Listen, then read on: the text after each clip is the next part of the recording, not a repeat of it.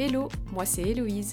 En 2022, je suis partie faire un long voyage en famille avec mon mari, Daniel, et mes trois filles, Swan, 13 ans, June, 10 ans, et Violette, 7 ans.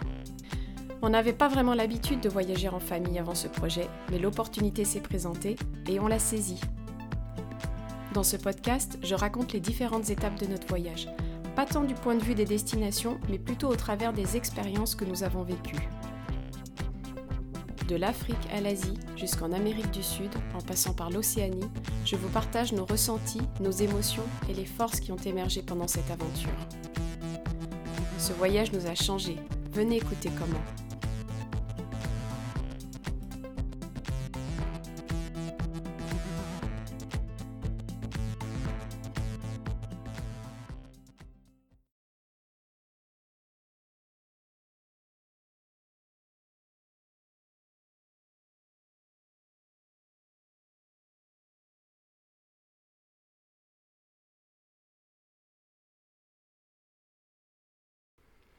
Nous arrivons au Laos par le sud du pays, dans une région qui s'appelle les 4000 îles.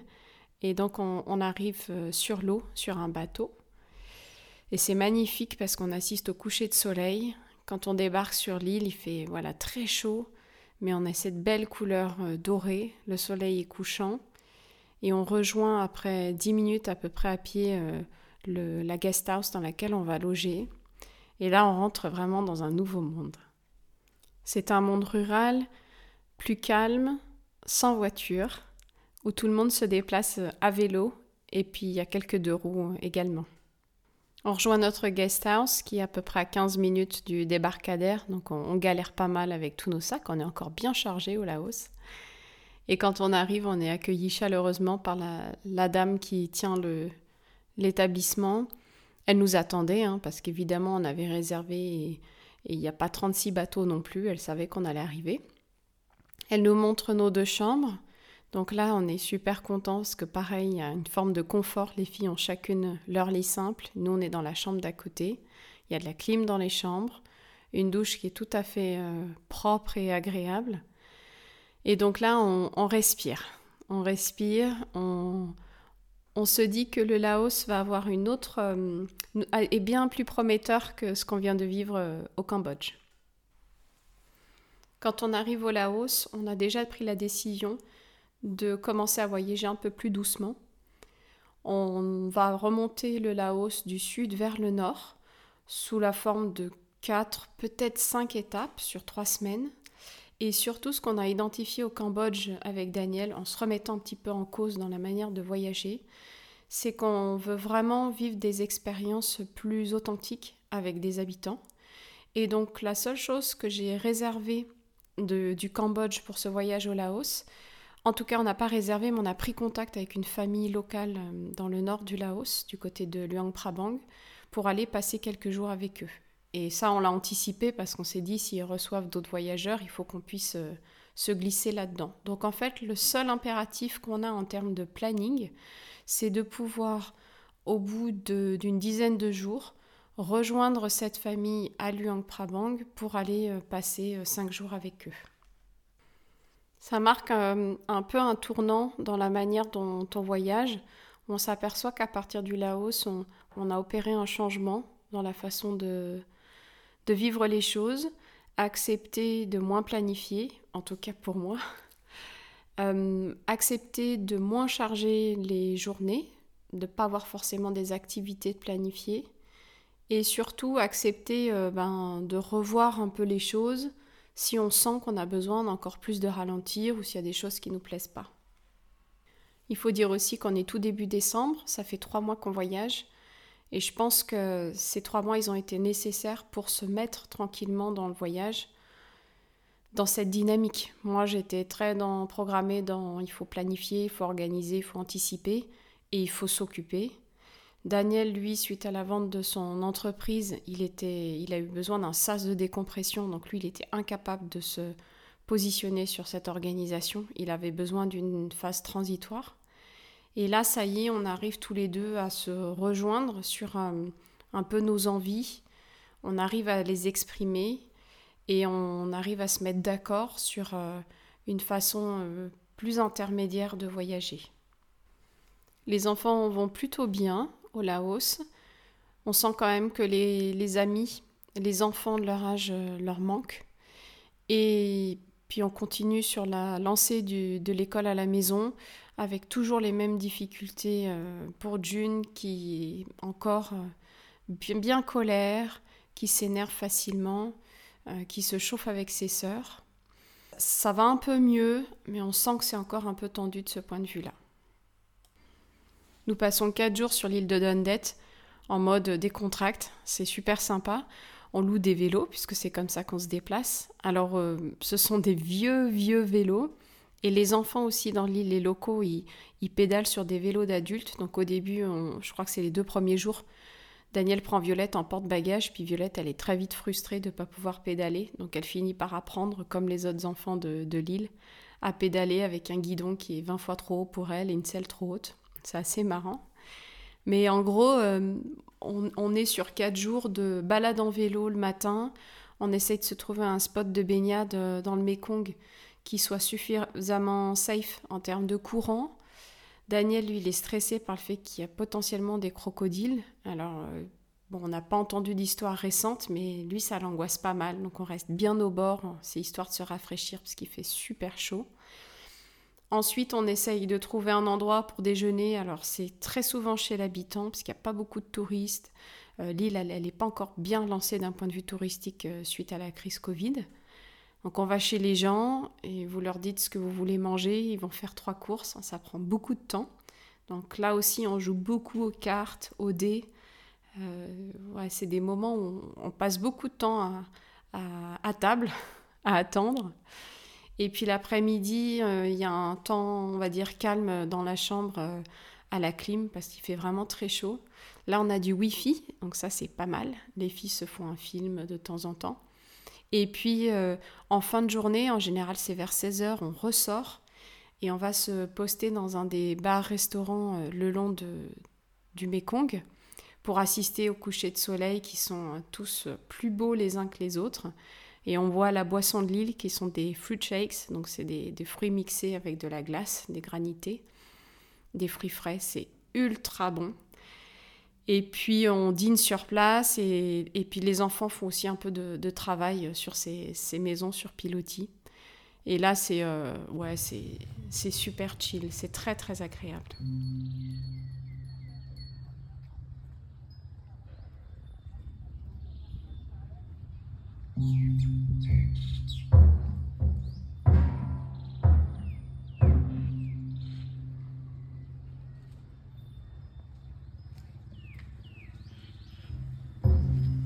Notre deuxième étape, elle se fait à Paxé, un peu plus au centre du pays, auquel on se rend en, bus.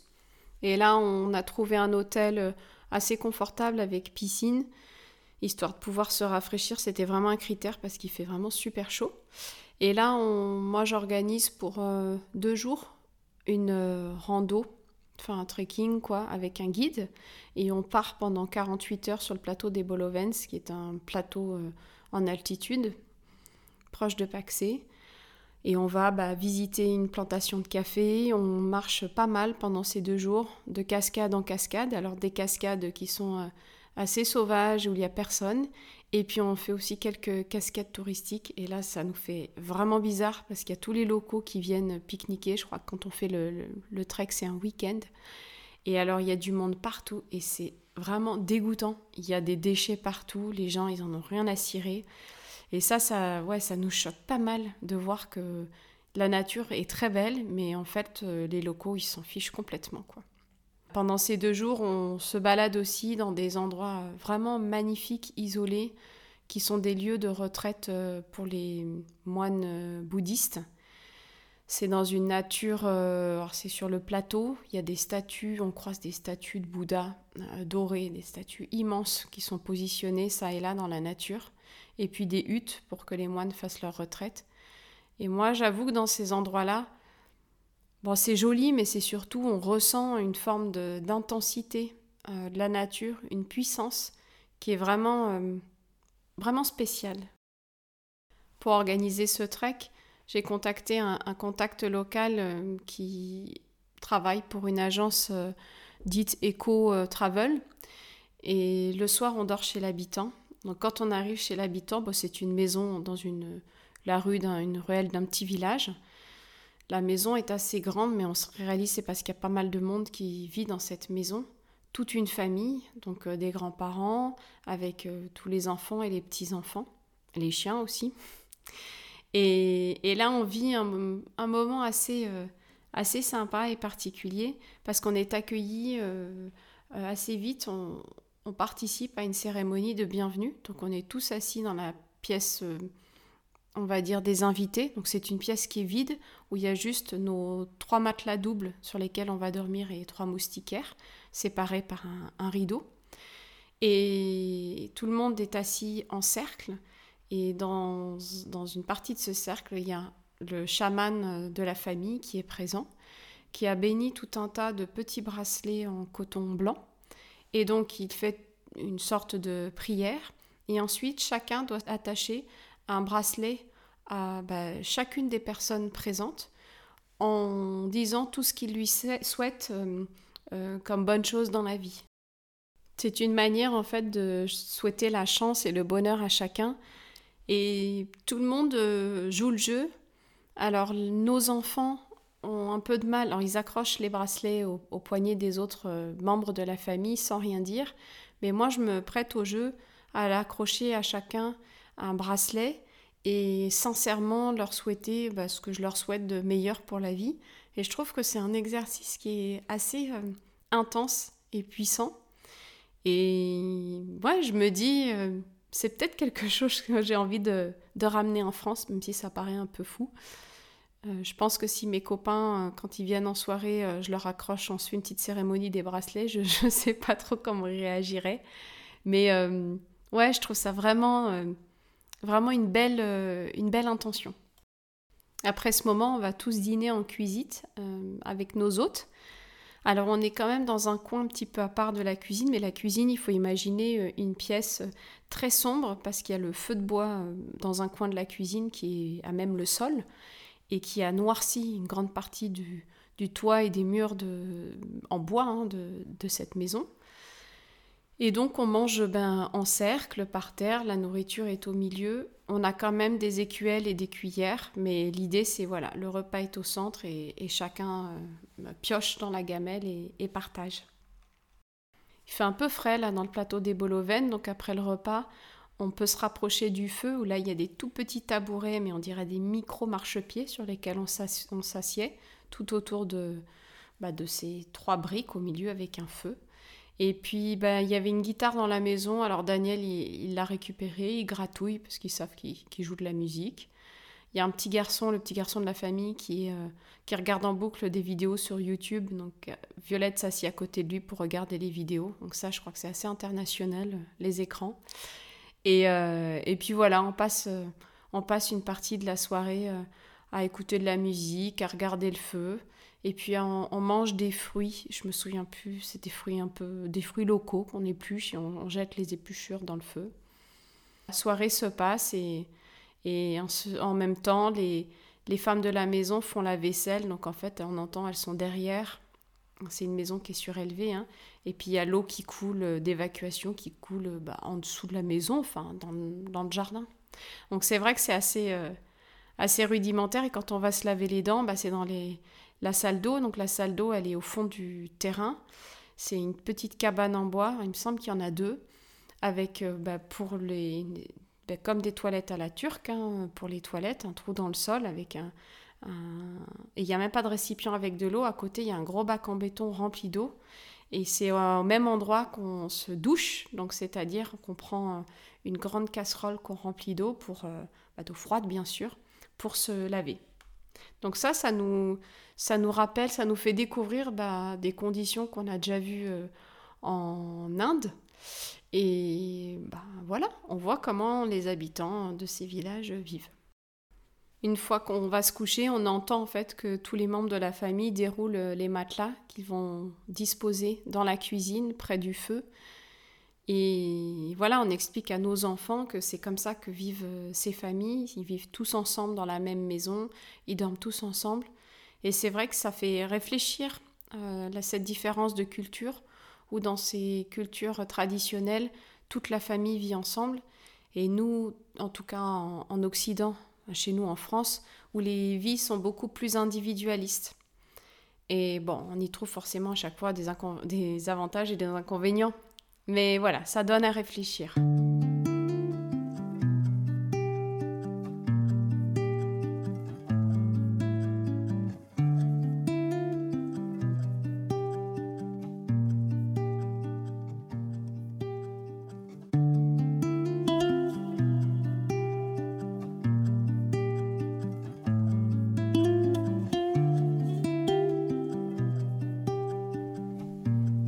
Après cette première semaine au Laos, on va à Bantapen, qui est un petit village à 30 km au sud de Luang Prabang, près des cascades qui s'appellent les Kwangsi Waterfalls, qui sont des cascades qui sont extrêmement touristiques. Elles sont magnifiques, elles sont d'un bleu euh, limpide.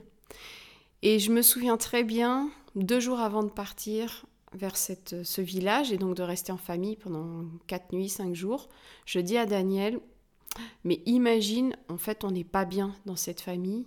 Qu'est-ce qui se passe, quoi? Comment, comment on va gérer les cinq jours? Et bon, comme d'habitude, il dit, bah, ne, ne soyons pas pessimistes, restons optimistes, ça va bien se passer. Et effectivement, dès l'instant où on met le pied à Bantapen, nous, on a vraiment l'impression qu'on rentre dans une... va vivre une expérience qui est absolument unique. Ce qui nous avait décidé de prendre contact avec Sai, qui est notre hôte, c'est d'abord une, question logistique.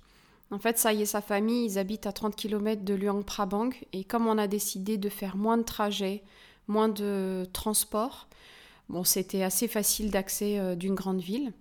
Et le second point, c'est que Sai, il donne des cours d'anglais et il sollicite euh, ses guests pour venir aider sur les cours d'anglais.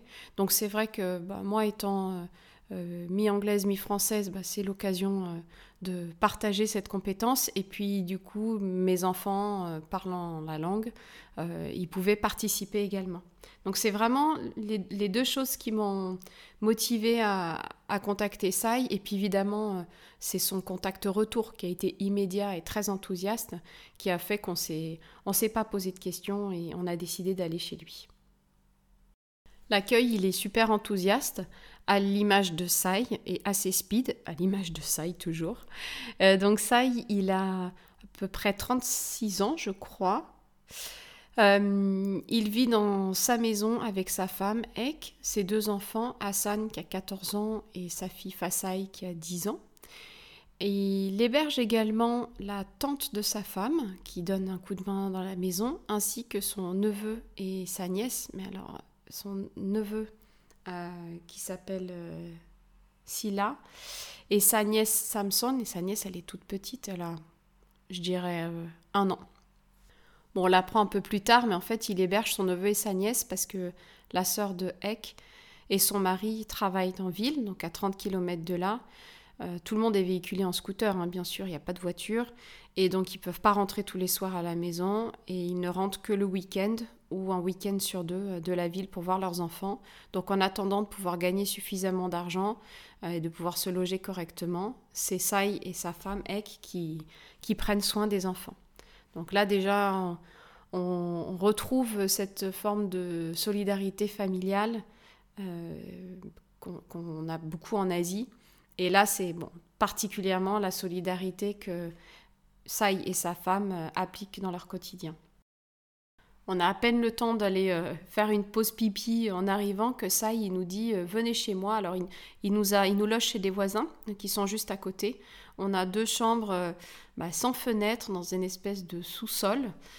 c'est minuscule, mais bon, voilà, ça, ça fera l'affaire.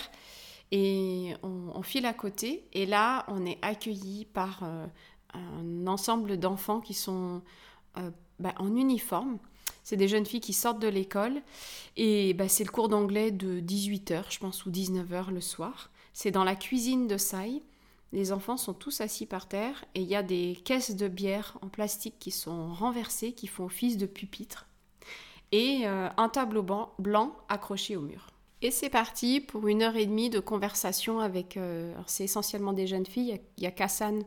Hassan, c'est le fils de Sai qui est là et qui participe, mais lui parle un anglais qui est plutôt très bon. Et euh, elles ont préparé des questions euh, assez basiques sur ce qu'on aime manger, le sport qu'on pratique, ce genre de choses, notre couleur préférée. Et l'idée, c'est de créer un dialogue avec, avec ces jeunes filles. Et elles sont à la fois timides et super excité de pouvoir converser avec des Occidentaux. Et nous, on trouve ça super. Et tout le monde euh, joue le jeu, que ce soit Swan, Daniel ou moi. Et même les petites participent un petit peu. Chili. Chili. Okay, chili. Jackfruit. Jackfruit. Mango. Eggplant. Tomato. Tomato. Pumpkin. Pumpkin. Peach. Peach. Peach. Do you like? Do you like? Do you have? Do you have? Do you sell? Do you sell? What is your favorite food? Yes, I do. Yes, I do. No, I don't. No, I don't. What is your favorite food? What is your favorite food? My favorite food is. My favorite food is.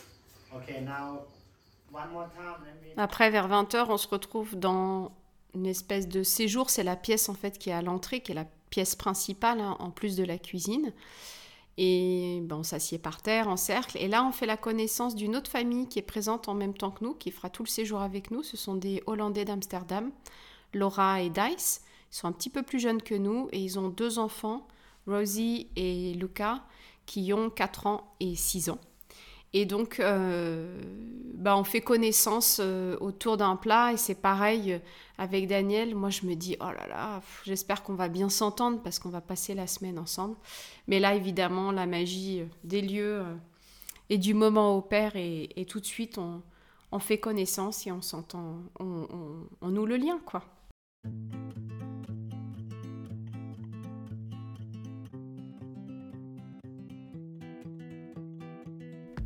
Merci beaucoup d'avoir écouté cet épisode d'un petit tour et puis changeons.